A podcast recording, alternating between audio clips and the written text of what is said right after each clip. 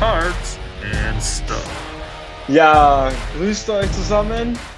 Hallo, guten Morgen, äh, guten Abend, wo auch immer oder wann auch immer ihr uns hört. Willkommen zurück zu Folge Episode Nummer 3 von Cards and Stuff, dem äh, Karten- und Podcast, dem Karten-Podcast, den ersten Sprachfehler schon im ersten Satz, rund ums Thema The Hobby.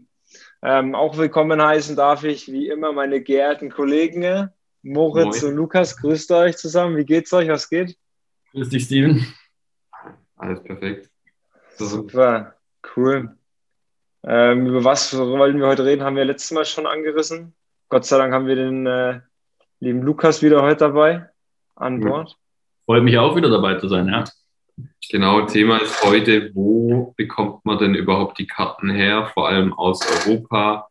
Was sind die, ja, die besten Marketplaces zum Kaufen und welche Methoden wenden wir auch an, um international einzukaufen? Da gibt es ja Möglichkeiten, um da ein bisschen Gebühren zu sparen. Da wollen wir jetzt in den nächsten paar Minuten genau drauf eingehen.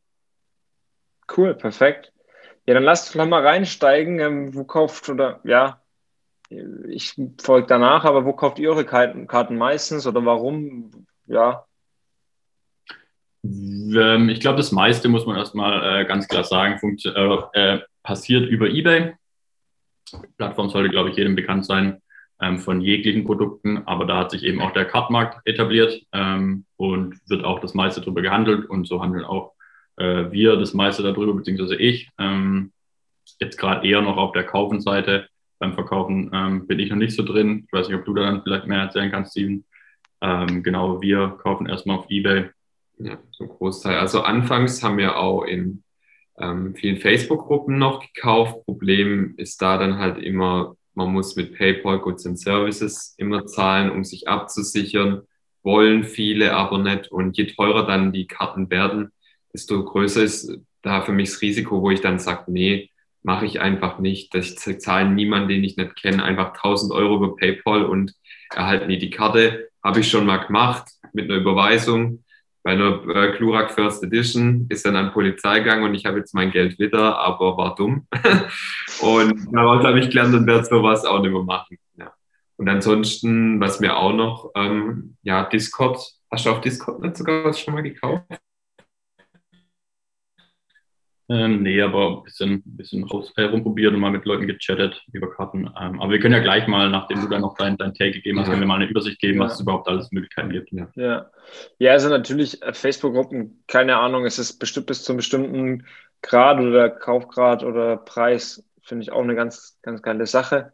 Aber irgendwann kommt aber dann definitiv der Faktor Risiko mit rein.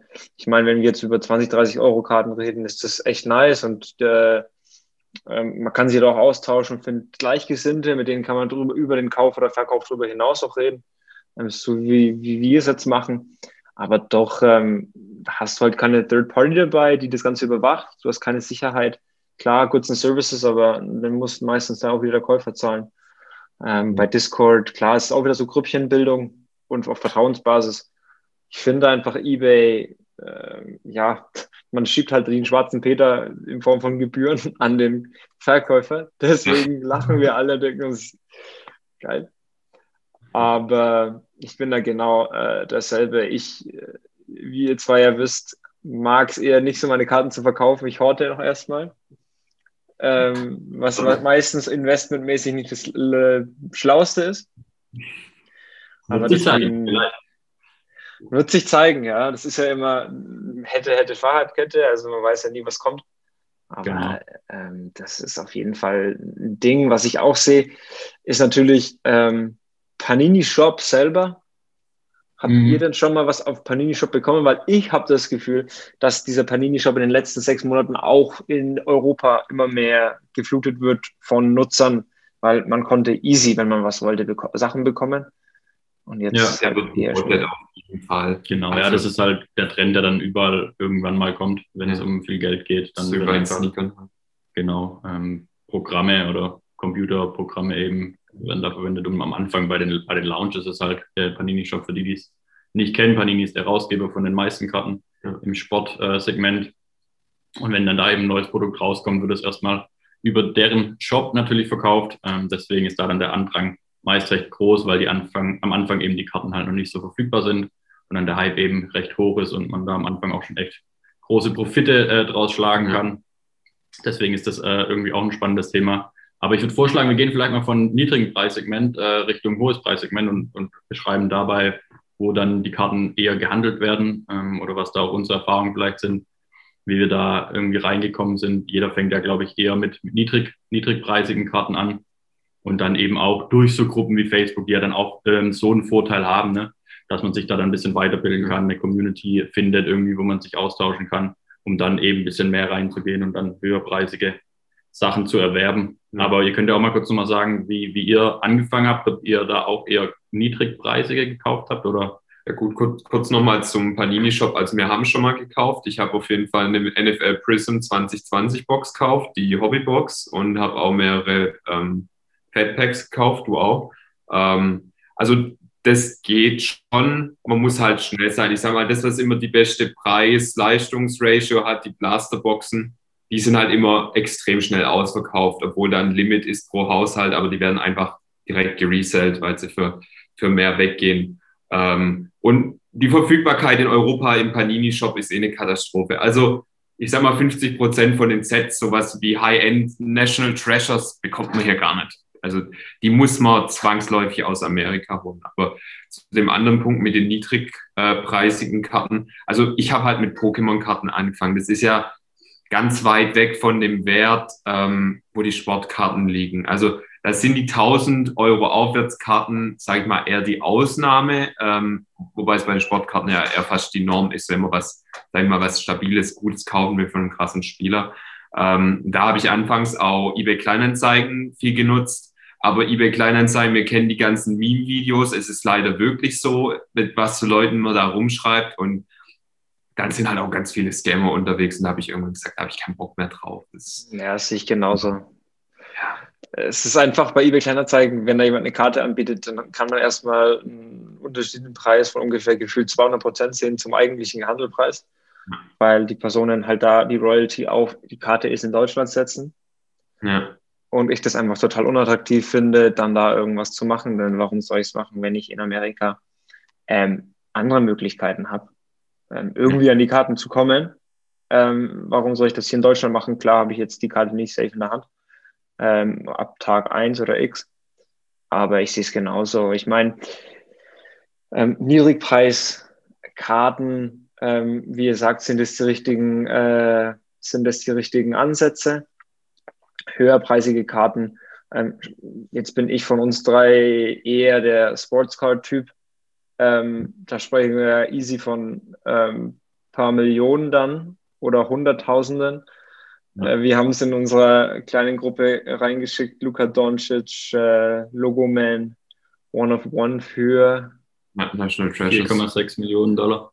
4,6 Millionen Dollar. Das ist ja auch die beste Karte, die auf dem Markt ist von ihm. Es gibt ja keine bessere als die. National Treasures One of One ist ja, Gerücht, Gerücht aus Lukas, äh, Lukas Rookie Yard Autogrammen ist, er hatte keinen Bock drauf und seine Mom hat alle Dinger mhm. unterschrieben.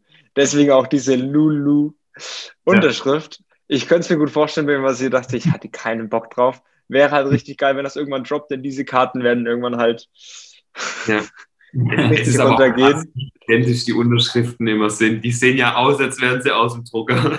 Also, also aus dem Drucker. Aber äh, fand ich eine ganz gute, ganz geile Randnotiz. Aber nochmal zurückzukommen zu den hochpreisigen Dingern, ähm, ist es wahrscheinlich für die Zuhörer weniger interessant. Deswegen glaube ich, können wir da nur darauf eingehen. Also, es gibt größere Auctionhäuser, ähm, Golden und gibt es ja noch ein paar andere. Gibt's, kann die die beim Namen nennen? Oder? Heritage noch was relativ ja. Großes, aber Golden wird halt gerade durch KD und so jetzt gerade zum Standard. Genau. Was nochmal, was nochmal wichtig ist zu erwähnen, das ist, ähm, durch das Panini hat, haben wir es schon irgendwie so ein bisschen angedeutet, ist halt ein Sekundärmarkt. Da ne? muss, muss, muss sich jeder bewusst sein, man handelt ähm, das Produkt nicht im Primärmarkt, also man kauft es nicht von dem Hersteller. Ähm, deswegen verteilt sich das natürlich auch auf verschiedene Plattformen und irgendwann etabliert sich meistens halt irgendeine ähm, eine Marktplattform zum Handel eben dieser Produkte. Genau, das war, glaube ich, eine wichtige Fall ist halt vor allem, also wir, wir sind ja mit eBay gepartnert und ähm, die, die Stats halt von eBay, also gerade im Sportsegment ist halt der Wahnsinn. Die verkaufen alle zwei Sekunden eine Sportkarte in Amerika, also nur in Amerika. Und das war, dann haben wir die Statistik anguckt im November. Ich glaube, das ist schon in ganz anderen Dimensionen jetzt und dadurch ist es halt der Go-to-Market einfach. Alternativ gibt es natürlich auch noch StockX. Das kann man zum Beispiel für Sealed Pokémon oder Sealed Boxen ist das manchmal noch ganz gut, weil man dort keine Zollgebühren zahlt und dann meistens sind zum Beispiel bei Pokémon-Karten die Preise für Sealed-Produkte in Amerika ähm, geringer als hier, weil halt dort viel mehr Masse auf den Markt kommt. Äh, higher Supply äh, gleich Demand ist halt niedrigerer Preis. Und dann importiere ich die einfach und verkaufe sie hier gleich für mehr auf dem Markt. Also Volkswirtschaft mit Mori. Ja, hier eine Business Graduate kommt raus. äh, weil ich es auf unserer Liste noch habe, äh, apropos Live Breaks, habe ich noch gar nicht erzählt. Es gibt in den USA, kennt ihr die ähm, App Loop? Nee. Ähm, das ist eine App ähm, für Live Breaks, heißt, jemand hat Karten von Panini und Co. zu Hause, ja klar, für die Zuschauer daheim.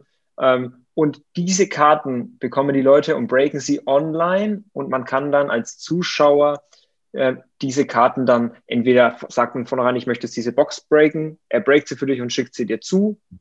Um, und da ist eine App in den USA nur freigeschaltet für den USA iTunes Store und dann habe ich mich da mal angemeldet über ein paar Ecken. Und ähm, du kannst in App kannst du, also jeder Verkäufer hat einen Verkaufsraum. Wenn er online ist, zeigt es auch an und du kannst dann in-App wirklich ein Pack auswählen. Er zeigt dann ein Pack und du kannst wirklich in-App Payment. Der ähm, Verkäufer sieht dann, wo er es hinschicken muss. Das Ganze ist mit PayPal backed, also oder Apple Pay. Du kannst auch sicher bezahlen. Ähm, auch eine sehr, sehr interessante Sache, wo wir vielleicht mal ein anderes Mal darauf eingehen, ähm, weil das bestimmt noch nicht so den großen Bekanntheitsgrad hat. Live Breaks sind ja gerade vor allem durch Pokémon aktuell auf Twitch. Also kommt ja gefühlt nichts anderes mehr.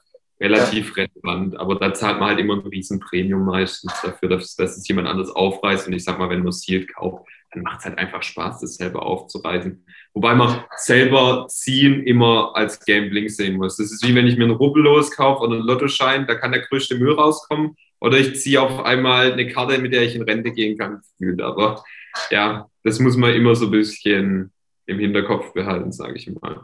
Genau, aber jetzt in Bezug auf, auf Marketplaces können wir mal so ein bisschen zusammenfassen. eBay auf jeden Fall der größte Markt im niedrigpreisigen Segment sind noch so private und Offline-Transaktionen, gerade eBay Kleinanzeigen, Facebook-Gruppen, Discord vielleicht. Ähm, solche Themen noch mehr relevant. Ähm, dann geht es auch in dem mittlerpreisigen Segment noch auf leicht auf andere Plattformen über, gerade sowas wie StockX, was ja für Reselling bekannt ist von Sneakern oder Klamotten. Ähm, oder auch kartenspezifische haben sich in Amerika vor allem äh, etabliert, sowas wie Star Stock Market, falls es mal jemand äh, anschauen möchte. Ähm, genau, das ist im mittlerpreisigen Segment. Und dann, wenn es ganz teuer wird, ähm, wird es oft auch wieder eben offline gemacht, einfach über Verträge oder eben Kont Kontakte. Da ist es natürlich auch so, dass man dann an die Karten überhaupt rankommen muss oder eben dann über die ähm, Auktionshäuser. Ja, wobei es bei den hochpreisigen auch noch die Möglichkeit mittlerweile gibt. Ähm, Fractional Buying heißt, ich kaufe eine Aktie von wie eine Aktie, einen Anteil von einer teuren Karte. Und wenn die Karte dann zu einem späteren ähm, Zeitpunkt veräußert wird, zu einem höheren Preis, bekomme ich dann anteilig, ja, da wird eine kleine Verkaufsgebühr natürlich von dem, wie dem Broker sein, aber bekomme ich dann den Profit. Das heißt, ich kaufe einfach ein Hundertstel beispielsweise von einem Glurak das hat jetzt 20.000 Euro ähm, gekostet, dann habe ich 200 Euro gezahlt. Ähm, das geht jetzt auf, äh, was haben wir gesagt, auf 40.000 Euro hoch, dann bekomme ich halt nachher 400 Euro dafür, wenn es verkauft wird. Ganz einfach. Genau, was da die Idee ist, ist, dass man halt für auch Investoren mit weniger Finanzkraft äh, oder Kaufkraft eben das möglich macht. Ne? Also dass man halt das, Hundert, das Hundertstel wird dann eben auch noch gehandelt. Es ist nicht so, dass man bei 20 einsteigen muss und bei 40 verkaufen, sondern das ist dann halt wie ähm, nochmal einen Anteil wie eine Aktie schon an, an einer Firma, der halt quasi ähm, der Anteil einen Marktpreis hat, zu dem man dann immer veräußern kann. Das ist eben auch noch äh, eine gute Info, die man da reinbringen kann, genau. Cool, perfekt. Sonst noch was von eurer Seite zu dem Thema oder sollen wir Gehen wir mal weiter, ja. Ich denke, wir wollen jetzt auch immer short and crispy halten, dass man mal kurz zwischendurch anhören kann. Ähm, genau ja, gehen wir mal auf die, auf die Sache ein mit ähm, EU. Also wir haben ja hier einfach nicht den gleichen Markt wie in Amerika, vor allem für Sportkarten, Pokémon sind wir da noch relativ gut dran. Jedoch haben wir eine niedrigere Verfügbarkeit hier und dadurch sind einfach die Preise wesentlich höher. Und da ist dann halt die Frage, will ich meine Karten überhaupt hier in Europa haben? Macht es Sinn, mir, sagen wir mal, jetzt eine Kobe Bryant Tops Rookie Karte für 6000 Euro hierher schicken zu lassen?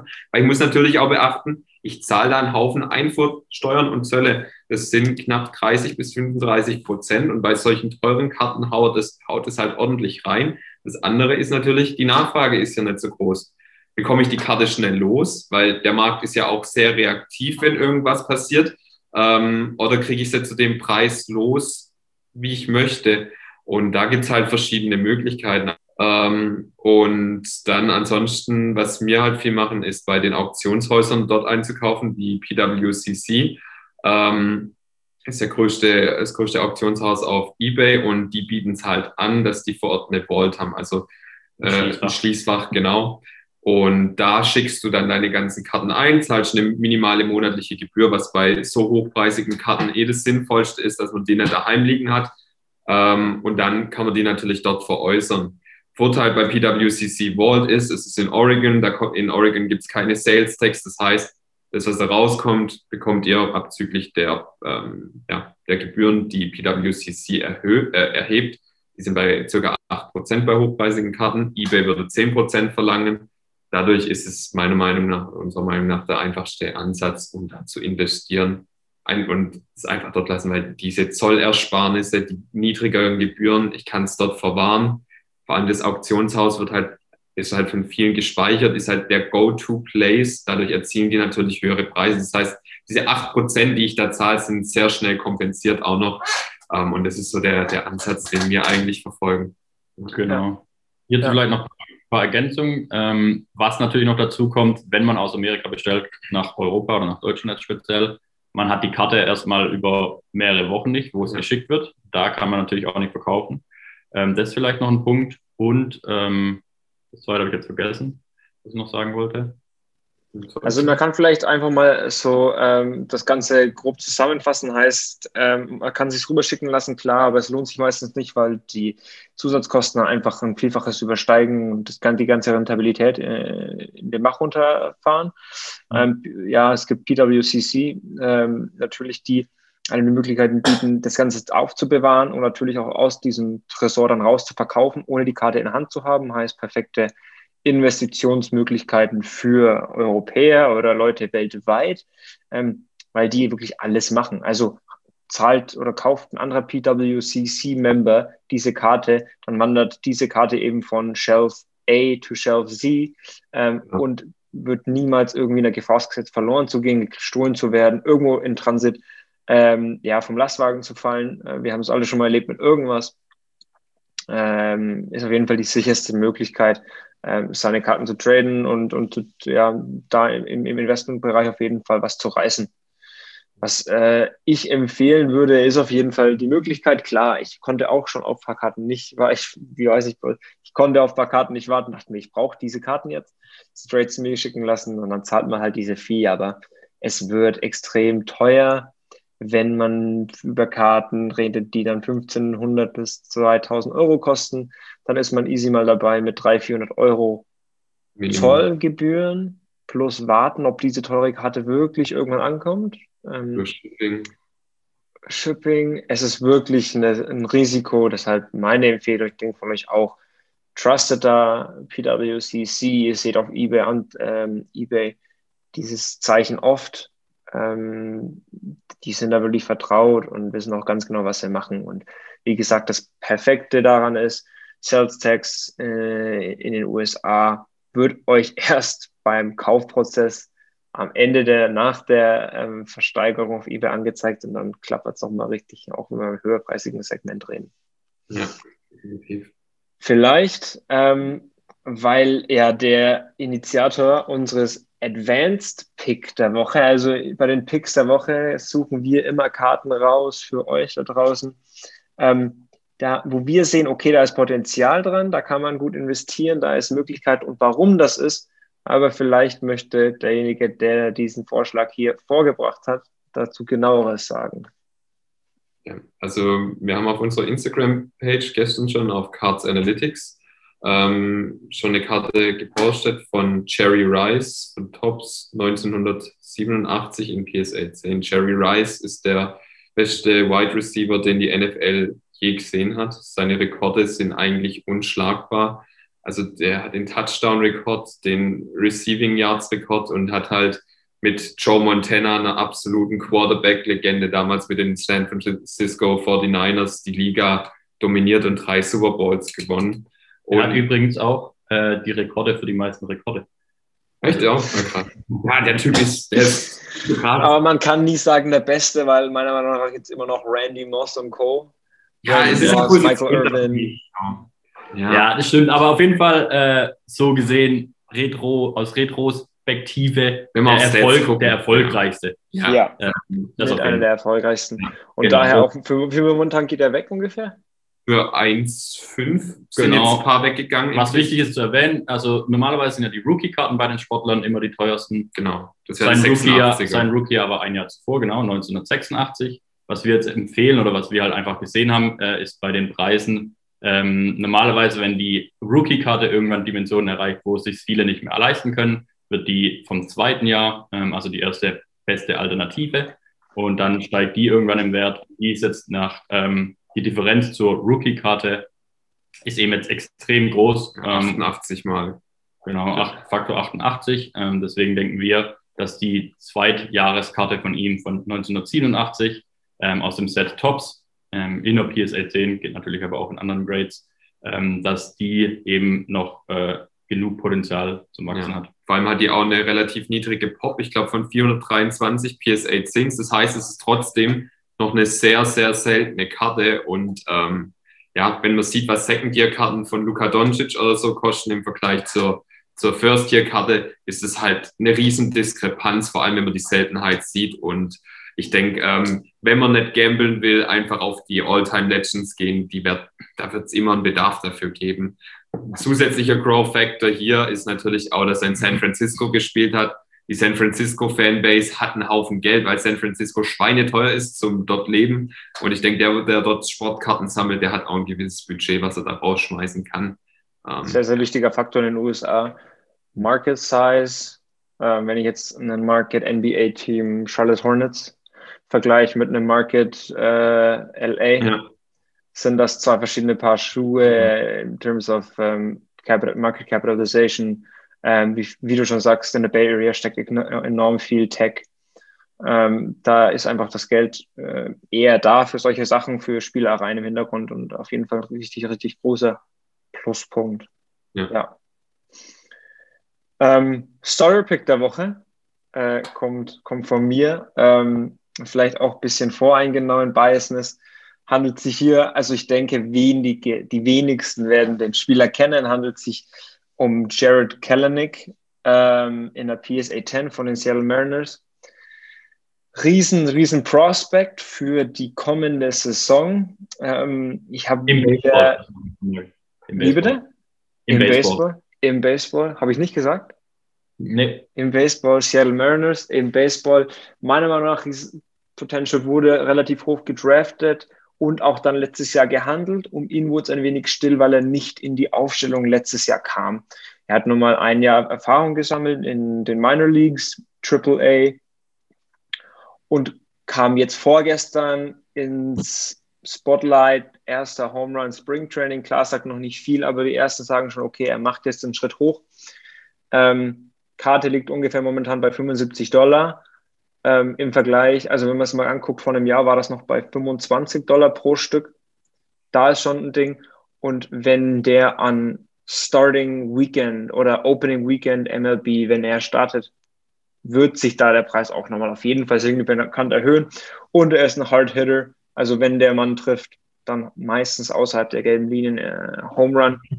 Mein Starter Pick der Woche oder unser Starter Pick der Woche natürlich für die Nerds da draußen, vielleicht wird der ein oder andere Baseball-Fan auch Bescheid wissen.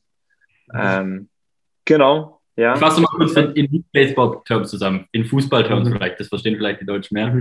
Er hat letztes Jahr keinen Startelf-Platz bekommen, war jetzt in der Richtig. Vorbereitung super und wenn er jetzt in die Startelf kommt, äh, bei einem guten Team, dann wird der Preis explodieren, das mein Stil. Genau, er hat, er hat letztes Jahr noch ein bisschen in der zweiten Mannschaft mitgekickt, weil er einfach ein junger Typ ist, so U23-mäßig. Und ist jetzt äh, Vorbereitungsspiel, erste Kiste gemacht. Äh, ja. Richtig guter, äh, richtig gutes Talent und wird hoffentlich ähm, in die Startformation oder auch da Startelf kommen. Ähm, genau. Jetzt habe ich noch ähm, ein paar Zuschauerfragen. Vielleicht wollen wir die noch kurz durchgehen. Haben wir es okay. nach dem letzten Podcast erreicht. Äh, Grüße gehen raus an den Dennis, hierfür vor allem. Ähm, und zwar hat er gesagt, ja klar, ähm, er sieht jetzt von Trimax und Co. diese ganzen Pack-Openings und wenn ich jetzt in Müller ein Pokémon-Pack sehe, kann ich da jetzt was ergattern? Äh, und wie sieht das eigentlich aus? Zweite Frage, ähm, klar, 2 Euro äh, Packs bei Müller. Weiß ich jetzt da, äh, keine Ahnung, sind da die über Homes drinnen und was sind die an Wert? Was sind die Möglichkeiten? Wie kann man da rausfinden? Also vielleicht gehen wir erstmal auf Pokémon Packs und wie das Ganze sich verhält. Also grundsätzlich ist aktuell ganz, ganz schwierig in Deutschland im Retail irgendwelche Pokémon-Karten zu bekommen. Also ich hatte schon Glück beim, beim Rossmann, glaube ich. Ähm, aber dadurch, dass der Hype gerade so enorm ist, ist eigentlich alles ausverkauft. Und es ist halt nur die, das moderne Zeug.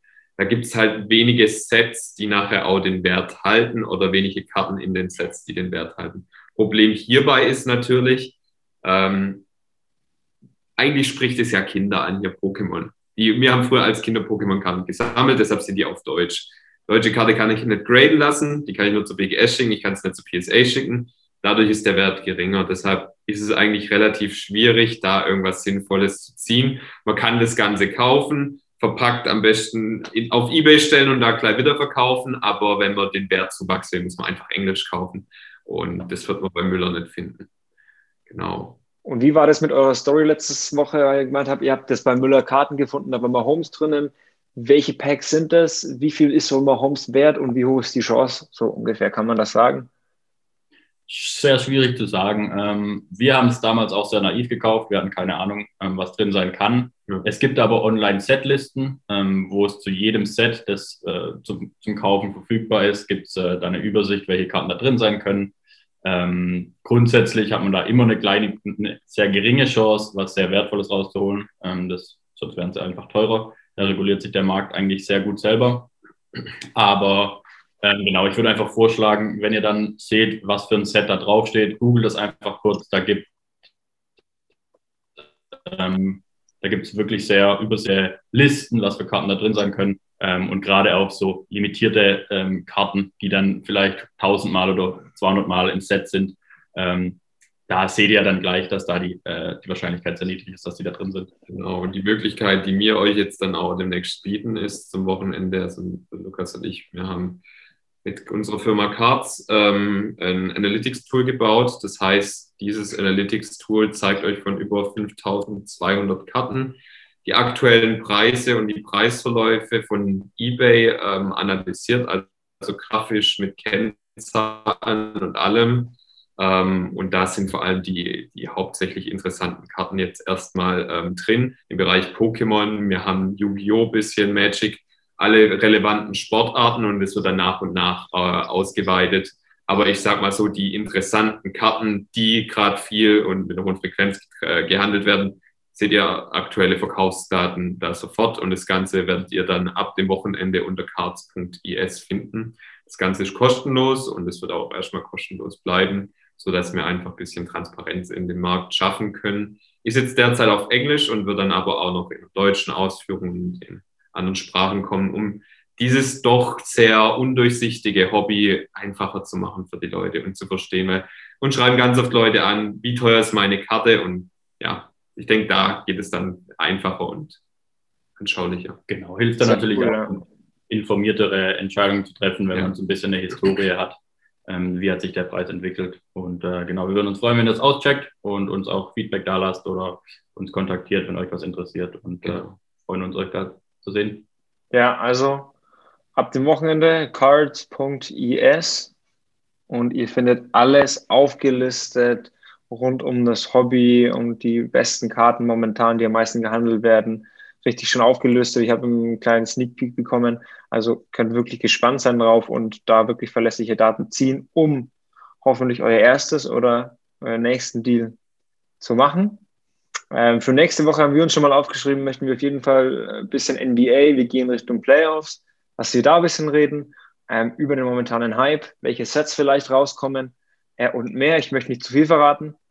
Ähm, ich denke, Jungs, das war's schon wieder für heute, oder? Wir haben knapp eine halbe Stunde. Vielen Dank fürs Zuhören und ins Reinschalten. Genau. Lasst uns wie immer wissen, ob ihr Fragen habt, wie ihr es fandet. Genau. Gerne einfach auf Instagram kontaktieren, wenn irgendwas ist. Wir sind da gern zur Hilfe bereit. cool. Männer, hat mir Freude gemacht, wie, wie jede Woche. Ähm, bis, zum, bis zum nächsten Mal und äh, bleibt gesund und munter. Haut rein und bis dahin. Jo, mach's gut. Mach's gut, alle zusammen. Ciao.